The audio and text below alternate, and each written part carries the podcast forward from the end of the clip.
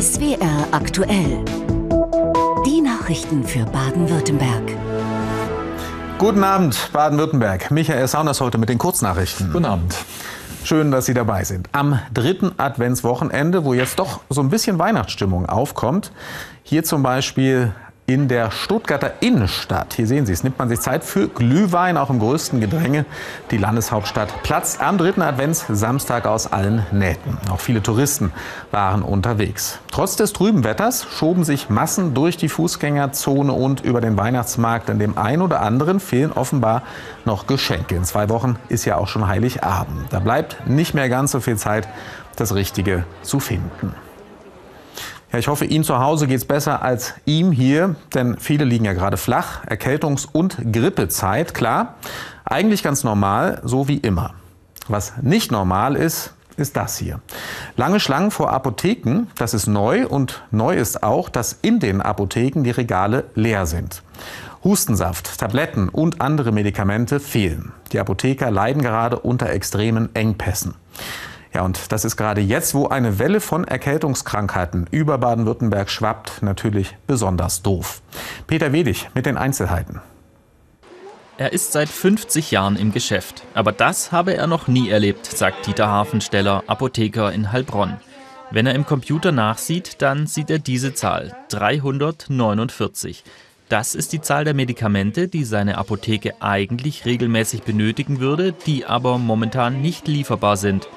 Die Engpässe haben gleich mehrere Gründe. Einer ist, es wurde zu wenig produziert. Weil die letzten Jahre zugunsten des Patienten äh, relativ glimpflich, was normale Erkältungskrankheiten angeht, abgegangen sind. Das heißt, es gab wenig normale Husten, normale Schnupfen, das man sonst im Winter eben hat. Und dieses Jahr haben wir es wieder, weil die Masken weg sind und die Keime sich freuen, dass sie wieder von meiner Schleimhaut zu deiner Schleimhaut hüpfen können. Und da haben viele Firmen nicht mit gerechnet. Ibuprofen, Paracetamol, es gibt zwar noch Restbestände, aber keinen Nachschub.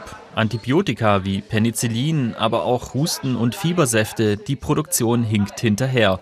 Dabei geht die Erkältungs- und Grippesaison jetzt erst richtig los. Verpackungsmaterialien für Medikamente fehlen ebenfalls. Und dann sind da auch noch die logistischen Schwierigkeiten.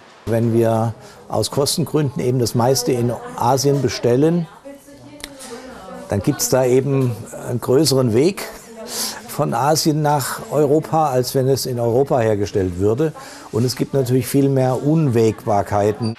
Die Logistikprobleme könne man eigentlich nur lösen, indem man die Produktion zurück nach Europa holt. Wenn also der Zwang dahinter steht, so so billig wie möglich, dann wird es immer nach Asien gehen, weil dort einfach die günstigsten Preise zu haben sind. Also da müsste dann die Politik schon wieder planwirtschaftlich einschreiten und sagen, okay, welche Wirkstoffe brauchen wir denn dringend? Bis dahin bleibt nur die Suche nach alternativen Wirkstoffen. Die kann aber enorm viel Zeit kosten. Es ist natürlich schon wirklich mies, wenn jemand äh, dringend ein Antibiotikum braucht und du bist da äh, anderthalb Tage am Suchen, was gibt es denn jetzt gerade und können wir das? Und dann muss man das mit dem Arzt klären, ist das in Ordnung, dass er jetzt statt diesem dieses bekommt? Also wir können jetzt nicht einfach äh, hin und her tauschen. Zumindest könne man noch tauschen. Nur auf den Hustensaft mit dem Wunschgeschmack, darauf wird man häufiger verzichten müssen. Ja, mancher stellt sich gar nicht die Frage, ob das Medikament da ist, sondern wie er es bezahlen soll. Mit bangem Blick in den Geldbeutel stellen immer mehr Menschen fest, da ist Ebbe im Portemonnaie. Und bei den enormen Preissteigerungen, gerade für Lebensmittel, Energie und vielem anderen, wollen das nicht mehr alle so hinnehmen und gehen auf die Straße, so wie heute in Freiburg. Genug ist genug, das Motto der Demo, bunt gemischt. Die Teilnehmer, die unter anderem ein Wintergeld von 1000 Euro für alle fordern, eine sichere Energieversorgung und höhere Löhne. Robert Wolf hat eine Teilnehmerin begleitet. Es ist fast wie ein Zeichen. Es schneit zu den Vorbereitungen der Freiburger Genug ist Genug Demo. Studentin Greta Waltenberg ist eine der Mitorganisatorinnen. Die 21-Jährige will heute die soziale Gerechtigkeit in den Fokus rücken. Genug ist genug, weil es einfach gerade eine unfassbare soziale Ungerechtigkeit gibt. Die wächst schon seit Jahren, aber es zeigt sich immer wieder. In Krisen wächst sie noch umso stärker. Und jetzt gerade mit dem Winter und den steigenden Preisen wird es natürlich für alle unfassbar spürbar und unfassbar leidvoll. Genug ist genug will ein breites gesellschaftliches Bündnis sein. Auf dem Platz der alten Synagoge sollen daher viele unterschiedliche Zeichen gesetzt werden. Also ich bin äh, voll erwerbsgemindert, äh, habe eine winzig kleine Rente und muss eben mit Grundsicherung aufstocken. Das ist also im Prinzip Hartz IV, bloß mit weniger, aber anderen Schikanen. Weil ich äh, hier auch für den Frieden demonstrieren will und dass mit diesem Rüstungswahn aufgehört wird, der ja auch die Preise in die Höhe treibt. Diejenigen, die eh schon viel haben, die profitieren von den Krisen und das ist einfach ungerecht. Etwa 200 Menschen haben sich bei Kälte und Schnee versammelt. Weniger als erwartet. Studentin Greta ist trotzdem zufrieden immer wenn man zusammen für sowas einsteht, dann merken, merken immer mehr Leute, dass, dass da was passiert und dass es brodelt und dass die Wut da ist und das zieht auch immer mehr Leute an. Was man hier in Freiburg braucht, Mieten runter, Löhne rauf. Ein Wutbündnis, das betont Greta ausdrücklich, will genug ist genug nicht sein. Alle sollen gut und gerecht durch den Winter kommen. Das ist die zentrale Forderung. Der Schnee passt dazu. Ja, da sehnt man sich doch glatt zurück in die guten alten Zeiten. Früher war alles besser. Nee, war es natürlich nicht. Aber beim Backen, da war es deutlich günstiger. In diesem Jahr geht Plätzchenbacken nämlich richtig ins Geld. Die Zutaten für die Weihnachtsbäckerei sind durch die Inflation teuer geworden. Allen voran natürlich die Butter. Doch egal, die Leute lassen sich davon den Spaß nicht verderben. Genau wie früher. Frieda Kümmerer führt sie in eine Weihnachtsbäckerei. Hier wird geschnippelt, hier wird geknetet. Normalerweise finden in dieser Küche Kochkurse von Sonja Lenz statt. Doch heute Abend startet sie selbst mit ihren Freundinnen zusammen die Weihnachtsbäckerei. Wie jedes Jahr steht Schnitzbrot auf dem Speiseplan. Also wir haben geplant heute so achtfaches Rezept von dem, was wir sonst auch mit unseren Kochschülern machen, Backschülern, wenn man so möchte. Und es wird ca. 130 Stück geben nachher. Hauptzutaten Feigen, Birnen und Pflaumen. Gerade Früchte sind aber durch die Inflation teuer geworden. Doch mit guter und vor allem rechtzeitiger Planung kann hier bares Geld gespart werden. Weihnachten kommt immer ganz plötzlich. Das merken wir immer so zwei Wochen vorher, wenn es dann so richtig weihnachtlich wird. Aber äh, ich kann natürlich Zucker, Mehl, kann ich auch schon rechtzeitig kaufen und ähm, dadurch auch sparen. Ja. Oder halt günstig im, im Sommer Pflaumen kaufen und selber trocknen. Ja. Die Weihnachtsbäckerei, seit jeher in vielen Familien Tradition. Selbst den Ofen anschmeißen und Berge von verschiedenen Plätzchen fast am Fließband backen. Und auch die Kinder durften oder mussten mit anpacken. Backen zu Weihnachten, damals vor allem Frauensache.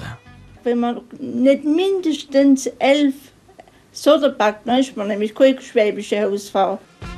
Ob schwäbische Hausfrau oder nicht, die Zeiten haben sich geändert und die Preise auch. Sollte man zum Beispiel beim Backen auf die teure Butter verzichten und auf günstigere Margarine ausweichen? Also ich würde sagen, lieber bei dem Bewährten bleiben und auch bei den guten Grundzutaten und davon halt einfach ein bisschen weniger und das ein bisschen mehr schätzen, was man vor sich hat. Auch beim Früchtebrot gehört Butter zumindest obendrauf. Nach einer halben Stunde kommt das Brot endlich aus dem Ofen. Alle sind gespannt. Seit 40 Jahren backen die Freundinnen jedes Jahr zusammen und die Inflation wird sie davon nicht abhalten. In diesem Sinne, wohl bekomm's. Ein Träumchen. Super. Das Gesicht der Proteste im Iran ist sie, Mahsa Amini, die im Polizeigewahrsam gestorben ist und zuvor von der Sittenpolizei verhaftet wurde, weil sie gegen die islamische Kleiderverordnung verstoßen haben soll. Heute, am Tag der Menschenrechte, da schauen wir noch mal genauer hin, denn für genau diese Rechte riskieren tausende Iranerinnen und Iraner zurzeit ihr Leben. Und in Ludwigsburg kämpft eine Frau dafür, dass auch die Menschen im Großraum Stuttgart hinschauen und sich mit den Protestierenden im Iran solidarisch zeigen. Siri Wahrlich hat sie getroffen. In Ludwigsburg ist weihnachtliche Stimmung. Doch für Aresu Choualet geht es an diesem Abend weniger um Glühwein, sondern um Menschenrechte.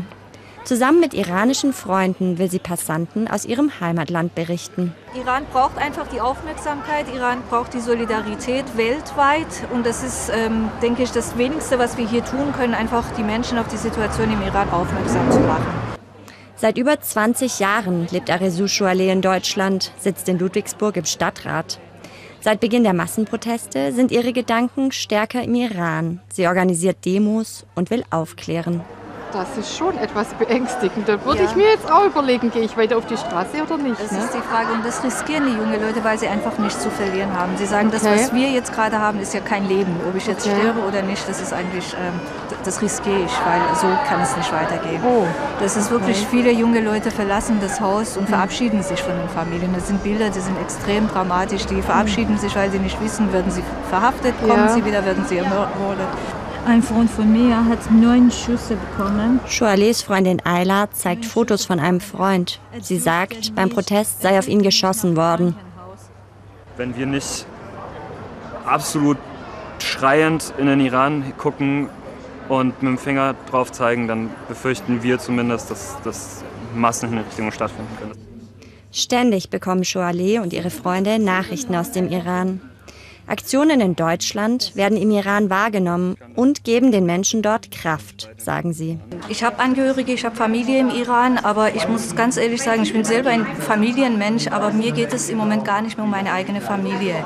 Es ist wirklich, äh, die Bilder, die Nachrichten, die uns erreichen, sind so dramatisch, sind so ähm, schmerzhaft, dass ähm, ganze Iran äh, meine Familie geworden ist. Choalets Einsatz für Menschenrechte, er hat schon lange vor den Protesten im Iran begonnen. Vor vielen Jahren gründete sie in Ludwigsburg einen Kreis ehrenamtlicher Dolmetscher, der an diesem Abend ausgezeichnet wird. Und schon geht es weiter zum nächsten Termin. Choalet spricht bei einem Theaterstück über Gewalt gegen Frauen. Auch dagegen engagiert sie sich, zum Beispiel mit ihrer Arbeit im Ludwigsburger Frauenhaus. Trotz alledem mit den Gedanken ist sie in diesen Tagen die meiste Zeit im Iran. Eins ist klar, ein Zurück gibt es nicht mehr. Diese, ähm, dieses Mal ist ähm, nicht wie, wie die ähm, vergangenen Proteste. Das hat das Regime verstanden, das hat das Volk auch verstanden, das wollen sie. Das Volk will, dass das Regime abgelöst wird und ähm, das wird das Ende sein. Ein Iran, in dem Menschenrechte etwas gelten, sagt sie. Shoaleh Arizou hat Hoffnung, dass es so kommen wird. Zu einem ungewöhnlichen und schrecklichen Unglück kam es heute in Österreich. Michael Saunders weiß mehr. Ein Wintersportler aus Baden-Württemberg und eine Frau aus Österreich sind bei Lech am Arlberg von einer Pistenraupe überfahren und schwer verletzt worden. Nach Angaben der Polizei standen die 46-Jährige und der 56-Jährige in der Nähe der Schlegelkopfbahn unmittelbar hinter dem Fahrzeug, als es plötzlich rückwärts fuhr. Beide wurden an der Bergstation erst versorgt und anschließend in Krankenhäuser. Gebracht. Nach dem tödlichen Messerangriff auf eine Schülerin in Illerkirchberg bei Ulm hat es am Vormittag in der Gemeinde zwei Demonstrationen gegeben. Mehr als 100 Menschen folgten dem Aufruf der AfD und protestierten gegen die Migrationspolitik in Deutschland. Vor dem Rathaus formierte sich eine Gegenbewegung. Wir in Illerkirchberg trauern und stehen für Frieden, Solidarität und Toleranz. Diese Schilder hängen heute überall vor dem Illerkirchberger Rathaus. Die Botschaft richtet sich gegen die AfD, die hier fünf Tage nach dem tödlichen Angriff auf ein 14-jähriges Mädchen eine Kundgebung abhält. 300 Personen waren laut dem Landratsamt des Alb-Donau-Kreises im Vorfeld angekündigt worden. Gekommen sind rund 120. Wir wollen heute unser Mitgefühl und unsere Anteilnahme ausdrücken gegenüber der Familien, gegenüber den Opfern, was hier geschehen ist. Das Mitgefühl nehmen viele Anwohner der AfD aber nicht ab. Sie haben sich spontan zusammengefunden, um gegen die Aktion zu protestieren. Das sind Krokodilstränen, um ein paar Prozent Stimmen dazu zu gewinnen. Wir hoffen, dass ähm, ja, die rechte Hetze aufhört und, äh, und keine Spaltung in die Gesellschaft hier bringt. Nach der Kundgebung legen die AfD-Funktionäre am Tatort ein Blumengesteck nieder. Es soll nicht die letzte Aktion gewesen sein. Für Montag hat die rechtsextreme Partei Der Dritte Weg eine Demonstration angemeldet. Nach nur einem Tag hat die Lokführergewerkschaft GDL ihren Streik bei der landeseigenen Verkehrsgesellschaft SWEG und der Konzerntochter SBS beendet. Nach Angaben der GDL ging die Aktion um 16 Uhr zu Ende. Jetzt wolle man über das weitere Vorgehen beraten. Näheres wurde nicht mitgeteilt. Erst gestern Mittag hatte die Gewerkschaft die Arbeitsniederlegungen angekündigt, woraufhin es im Raum Stuttgart und im Neckartal zu einzelnen Zugausfällen kam.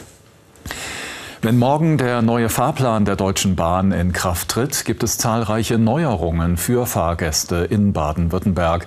Mit der morgigen Eröffnung der Neubaustrecke von Wendlingen nach Ulm verkürzt sich die Reisezeit zwischen Stuttgart und München um rund 15 Minuten. Neu sind auch Nachtzüge von Stuttgart Richtung Budapest und von Freiburg über Offenburg und Mannheim nach Prag. Die Nachtverbindung zwischen Zürich und Hamburg hält nun auch in Bruchsal und Heidelberg. Tag. Und noch ein Bahnthema beschäftigt uns heute. Das haben wir gleich. Jetzt aber erstmal der Hinweis, dass wir morgen, wenn die Neubaustrecke Wendlingen-Ulm in Betrieb geht, eine Sondersendung für Sie haben. Nämlich um 17.15 Uhr berichten wir ausführlich über den offiziellen Start dieser Verbindung über die Schwäbische Alb. Jetzt ins Ermstal. Zwischen Bad Urach und Metzingen ist die 12 Kilometer lange Strecke jetzt elektrisch und wird von elektrischen Zügen befahren. Die Elektrifizierung der Ermstalstrecke ist ein wichtiger Meilenstein für den Schienenverkehr in der Region Neckaralb. Der Zug kann künftig von Bad Urach über Metzingen sogar weiter bis Herrenberg fahren, unter der Woche im Halbstundentakt. Der elektrische Ausbau der Strecke kostet rund 20 Millionen Euro. Finanziert haben dies Bund, Land und die Ermstalgemeinden. Geplant sind noch weitere Haltepunkte auf der Strecke zwischen Bad Urach und Herrenberg. So soll die Region vom Straßenverkehr entlastet werden. Jetzt ist es doch noch mal deutlich kälter geworden. Ein plötzlicher Wintereinbruch, über den man sich in Titisee-Neustadt besonders freut. Denn auf der größten Naturschanze Deutschlands, der Hochfürstschanze, können alle vier geplanten Weltcup-Springen stattfinden. Nach dem Männerwettbewerb gestern stand heute ein Mixed-Team-Event auf dem Programm und da schaffte das deutsche Quartett hinter Sieger Österreich und Norwegen den Sprung aufs Podest und Inken Pallas war für uns dabei. Ein zufriedenes deutsches Mixteam auf Rang 3. Diesen Erfolg hat auch ein anderes Mixteam möglich gemacht. Die internationale Vorspringertruppe aus Deutschland, Slowenien, Österreich. Die eigene sportliche Karriere ist zwar beendet, die Skisprungleidenschaft aber immer noch da, auch als fliegende Versuchskaninchen für Weltcup-Wettbewerbe. Wenn Schneefall ist, Wind da ist, jeder ist ein bisschen angespannt. Äh, das macht es natürlich schwierig für uns, aber man, dafür sind wir da. Man ist ja schon auf größeren Chancen unterwegs, äh, wenn man jetzt so im Weltcup als Vorspringer unterwegs ist. Aber ähm, letztendlich sind es ja genau die gleichen Sprünge wie auch zur aktiven Karriere. Die jetzt aktive Selina Freitag springt gut und erfolgreich und sie weiß, was die Vorspringer hier leisten. Also zum ersten Mal sind wir, glaube ich, denen sehr dankbar. Sie müssen natürlich auch immer im Einsatz sein und wenn man sie ruft, müssen sie kommen. Läuft alles normal, heißt es warten, warten, warten. Doch nimmt der Wind zu, entscheidet die Jury, Katharina Althaus muss vom Balken. Nach längeren Pausen sind die Vorspringer gefordert, müssen testen, ob die Spur funktioniert. Abgewunken wird nur, wenn das Risiko nicht zu groß ist.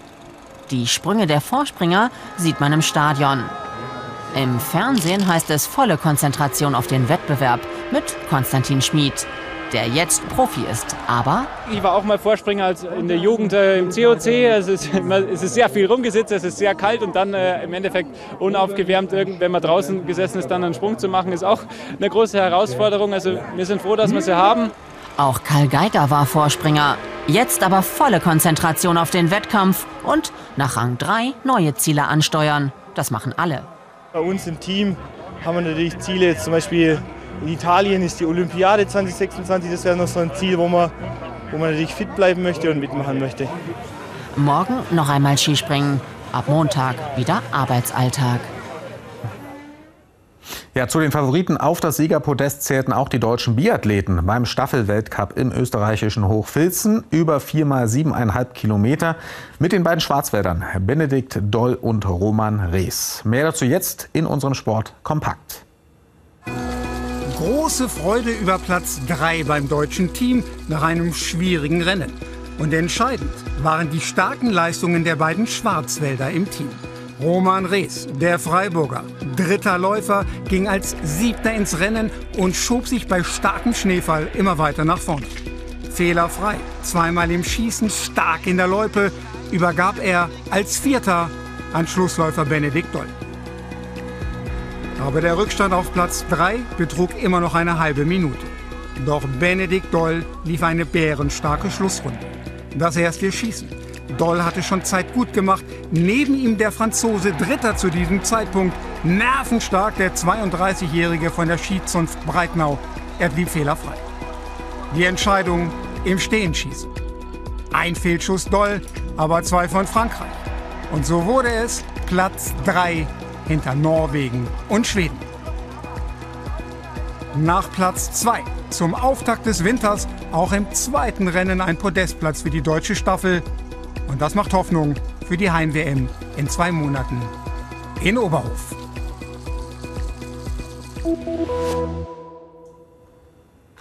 Die Rhein-Neckar-Löwen spielen bislang eine super Saison in der Handball-Bundesliga und morgen steht das Derby gegen Göppingen auf dem Programm. Besonders bemerkenswert dabei ist die Form von Kapitän Patrick Grötzky. Der Rechtsaußen und dienstälteste Spieler der Löwen feierte nach längerer Pause sein Comeback in der Nationalmannschaft und Bundestrainer Alfred Gislason meinte schwärmend, Patrick Grötzky ist in der Form seines Lebens. Daniel Günther über den neuen Frühling des Löwenkapitäns. Hinter jeder guten Form steckt immer harte Arbeit. Und Patrick Grötzky ist, so sagen alle Experten, in einer überragenden Form. Der 33-Jährige hat wesentlichen Anteil am guten Saisonverlauf der Rhein-Neckar-Löwen. Tabellenplatz 3 nach 15 Spieltagen. Und vorneweg marschiert ihr Rechtsaußen Patrick Grötzky. Er trifft zuverlässig und hat fast immer den richtigen Riecher und meint selbstbewusst, ich bin doch schon länger so gut. Ich finde eigentlich auch, dass ich die letzten zwei Jahre auf jeden Fall äh, richtig gute Leistungen auch gezeigt habe. Nur war halt der Mannschaftserfolg nicht so da. Ähm, aber wenn man die Wurfquoten zum Beispiel isoliert anschaut, waren die die letzten zwei Jahre auch richtig gut. Vom Trainingszentrum der Löwen sind es 60 Kilometer nach Pforzheim. Hier trainiert die D-Jugend der SG Pforzheim-Eutingen, dem ersten Club von Patrick Rötzky. Und so tragen hier viele nicht nur sein Trikot, sondern er ist das große Vorbild. Ist ein sehr, sehr guter Spieler und ich versuche ihm nachzumachen. Die Verbindung in die Heimat ist eng. Und auf der Sponsorentafel für die Jugend steht fast selbstverständlich auch sein Name. Patrick Rötzky wohnt mittlerweile in Heidelberg und nach 15 Jahren bekam er eine neue ehrenvolle Aufgabe, denn die Mannschaft wählte ihn vor der Saison erstmals zum Kapitän. Ja, es ist schon was Besonderes. Ähm, nach dieser langen Zeit dann auch die Mannschaft als Kapitän als Spiel, aufs Spiel führen zu können. Ähm, dazu äh, ist es eine Bestätigung aus der Mannschaft heraus, weil das eine Wahl der Mannschaft war, ähm, dass ich einfach für meine Art auch ähm, nicht nur für das Handballerische, sondern auch für die Art neben dem Handballspielfeld äh, von meinen Kollegen sehr geschätzt werde. Die A-Jugend der SG Pforzheim Eutingen steht auf dem Parkett. Ihr Trainer Alexander Lips trainierte den jungen Patrick Rötzky und alle freuen sich über sein Comeback in der Nationalmannschaft. Es zeigt einfach, man soll immer weiter hart arbeiten und dann kann man das auch erreichen. Er performt eigentlich auch von Woche zu Woche und kriegt zu Recht, finde ich, auch die, die Nominierung und ich denke auch dann die Einladung äh, für Januar. Im Januar beginnt die Weltmeisterschaft in Schweden und Polen. Wohl sicher mit Patrick Grötzky. Ja, Grötzky ist schon berühmt und Elmo wahrscheinlich spätestens jetzt. Das hier ist Elmo. Sie kennen ihn noch nicht, ein Hundemischling, der hoffentlich begeistert ist. Denn für ihn und seine Artgenossen gibt es jetzt einen eigenen Weihnachtsmarkt. Sie haben richtig gehört, ein Weihnachtsmarkt für Hunde. Die Hundestaffel des Deutschen Roten Kreuzes hat ihn in Mannheim organisiert. Elmo hat sich den Vierbeiner Weihnachtsmarkt mit seiner Chefin Esther Urich angeschaut und mein Kollege Harald Birk war dabei und hat vor allem geschaut, wie Elmo das Ganze gefällt. Hey, ich bin Elmo und das ist mein erster Hundeweihnachtsmarkt. Klasse Idee von meiner Chefin Esther. Schon richtig, was los hier? Alle da, vom Rassehund bis zur Promenadenmischung. Vielfalt eben. Von ganz groß bis richtig süß oder eben ganz klein. Und alle neugierig, was es zu entdecken gibt. Was fürs Auge, viel für die Nase und vor allem gibt es massig Leckerlis. Hm, das schmeckt. Das ist wohl eher etwas für Katzen. Und was ist das? Lesen müsste man können. Aber was soll jetzt dieser Riesenknochen? Hm, lieber so eine Decke. Das ist doch hundefreundlich. Aber oje, jede Menge Maulkörbe. Welcher Hund mag schon sowas? Aber einige brauchen es eben. Immerhin sind sie bunt. Jetzt aber schnell zum Hundeparcours zeigen, was man so gelernt hat. Und auch mal sehen, wie sich Profi-Rettungshunde so anstellen. Es ist schließlich ihr DRK-Weihnachtsmarkt. Aber so ein Rettungshund hat noch viel mehr drauf. Er braucht ein hohes Maß an Motivation. Ähm, das heißt, ähm, auch aus sich herauskommt. Er braucht bestimmte körperliche Voraussetzungen. Das heißt, er muss in hohem Maße belastbar sein, ausdauernd sein. Er braucht eine gewisse Charakterstärke. Und im Rettungshundeumfeld gibt es diesen schönen Begriff, er braucht Findewillen. Also wenn mein Hund eine Person gewittert hat, äh, dann will er dahin und dann geht er dahin. So wie hunderte Vierbeiner mit Frauchen und Herrchen heute herfinden zum Hundeweihnachtsmarkt. Die Idee finden alle gut und natürlich gibt es Glühwein für die Zweibeiner. Aber für Vierbeiner bleibt es dann doch besser beim Wasser. Weihnachtsmarkt für Hunde, ganz, ganz super weil wir unsere nicht mitnehmen auf Weihnachtsmärkte, auf die normalen, sag ich mal. Wirklich mal was anderes. Ja, für Zwei- und Vierbeiner findet man alles, was man braucht. Tolle Geschenke für einen Hund, auch noch für einen Christbaum. Als Hund kommt man jedenfalls hier voll auf seine Kosten und damit auch jeder weiß, dass Elmo hier war. Eine kleine Erinnerung unterm Weihnachtsbaum. Ja, was soll man machen? Elmo darf das, gab ja keine öffentlichen Toiletten. Nach der Tagesschau die größten Schlagerkulthits der 70er. Und weil wir der Musik viel Raum lassen, kommen wir mit den nächsten Nachrichten erst gegen 22.15 Uhr zurück. Und jetzt bringt Ihnen Thomas Ranft die Wetteraussichten. Einen schönen Abend noch. Und ein schönes Wochenende weiterhin. Tschüss.